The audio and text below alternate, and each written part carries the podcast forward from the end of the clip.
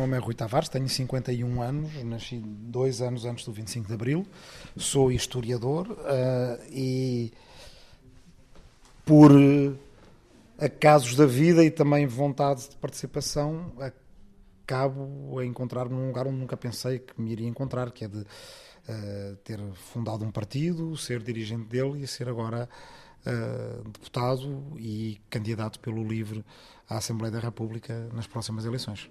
Eh, o Rui já está no terreno. Fale-me deste contrato, quais são as linhas orientadoras? Nós chamamos-lhe contrato com o futuro e, na verdade, é o reforço do contrato democrático que nos une desde o 25 de Abril, que nasceu também com o contrato social do Estado Social, da saúde pública, da escola pública, uh, da digamos da, da, da, do, da, missão maior que tem o Portugal Democrático, que é combater uh, os fenómenos de pobreza estrutural no nosso país, e é que nós acrescentamos um contrato ambiental.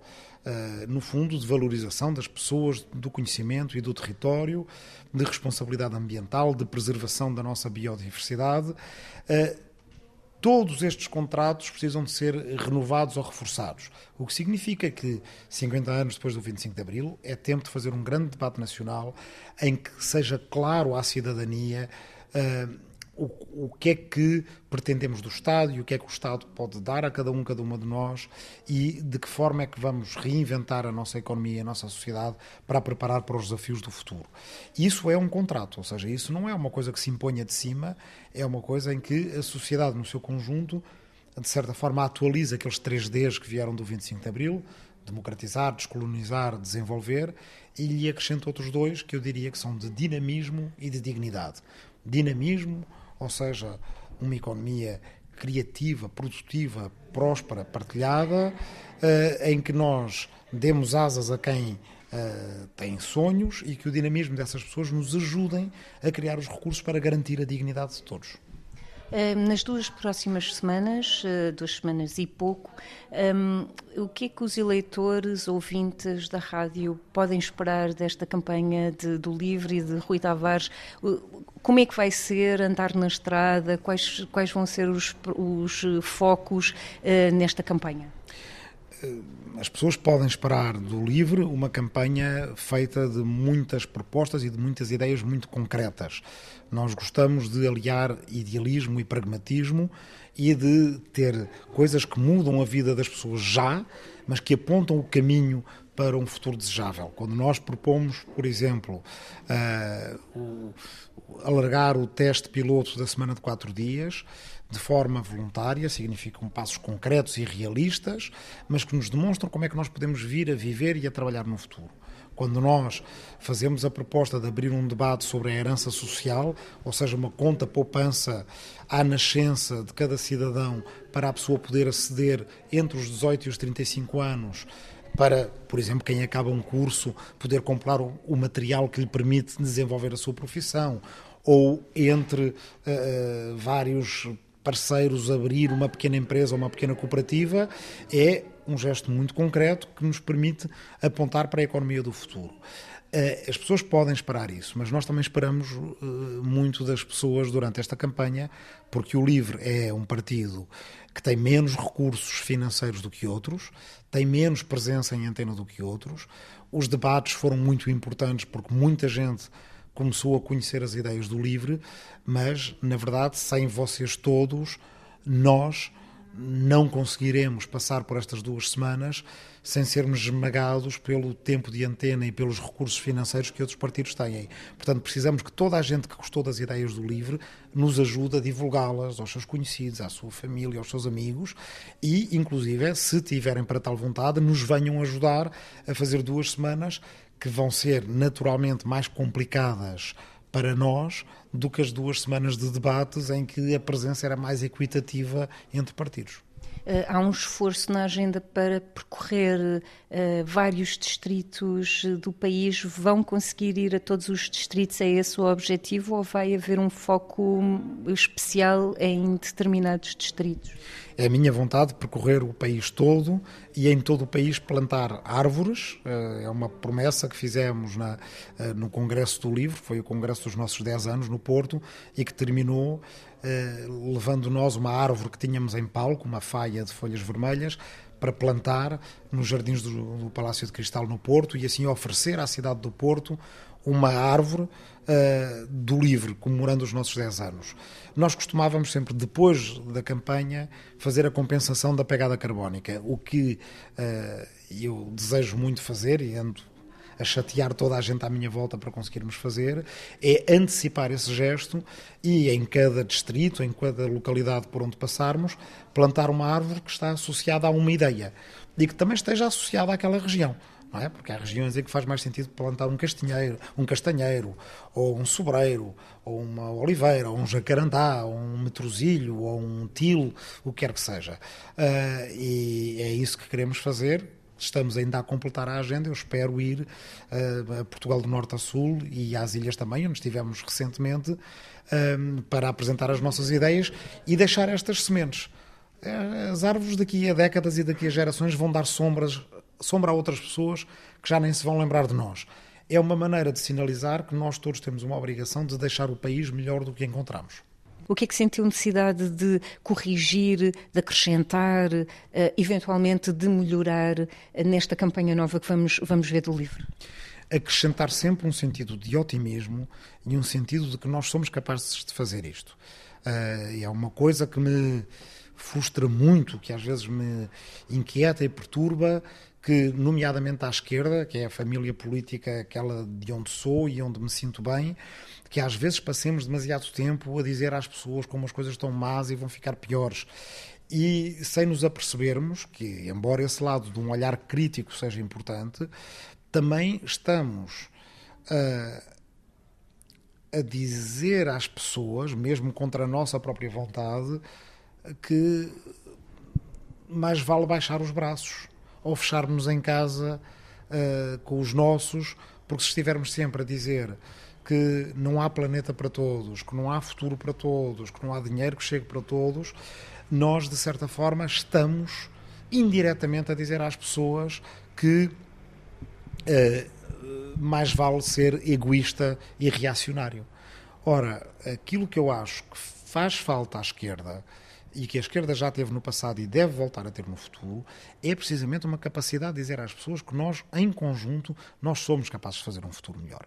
E que Portugal tem um enorme potencial para construir esse futuro melhor e que coisas que são muito nossas e que às vezes desvalorizamos, como a capacidade de nos entreajudarmos, a vontade e às vezes a exigência que os portugueses têm de respeitar e exigir respeito, de, de aquela coisa que estamos em vias de perder, porque há quem queira fazer perder, mas que para nós é importante, que é o, ser, sermos bem educados uns com os outros, uh, bem, isso tudo são coisas que, na verdade, têm mais valor do que a gente pensa.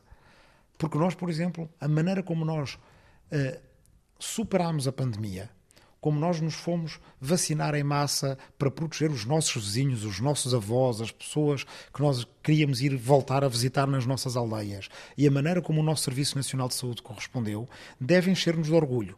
E há muito hoje quem queira fazer-nos sentir vergonha daquilo que conquistámos durante os últimos 50 anos, e não. Pelo contrário, nós temos que sentir orgulho no que já conquistámos e temos que procurar inspiração nessas nossas conquistas para um futuro que havemos de conquistar também. E sente que as esquerdas têm ainda maiores desafios nestas eleições do que nas últimas? Têm, porque foram cometidos erros no passado. Há duas legislaturas que foram cortadas pelo meio eh, por razões diferentes. Uma porque as negociações para o orçamento de 22 colapsaram, outra porque uma maioria absoluta foi uh, completamente desperdiçada. Uh, e é preciso aprender com esses erros e ter a maturidade suficiente para ser mais realista e mais responsável e também para não ficarmos fechados sobre nós mesmos, para sermos capazes de falar com o centro e com a direita democráticas. Do lado positivo, eu creio que há neste momento uma capacidade das lideranças à esquerda eh, nos vários partidos de esquerda em Portugal, em geral lideranças novas, e devo com isso fazer um elogio às outras lideranças dos outros partidos à esquerda, há uma capacidade de diálogo que é cada vez mais assumida, cada vez mais transparente e isso uh, gera clareza e gera honestidade perante os, os, cidadãos.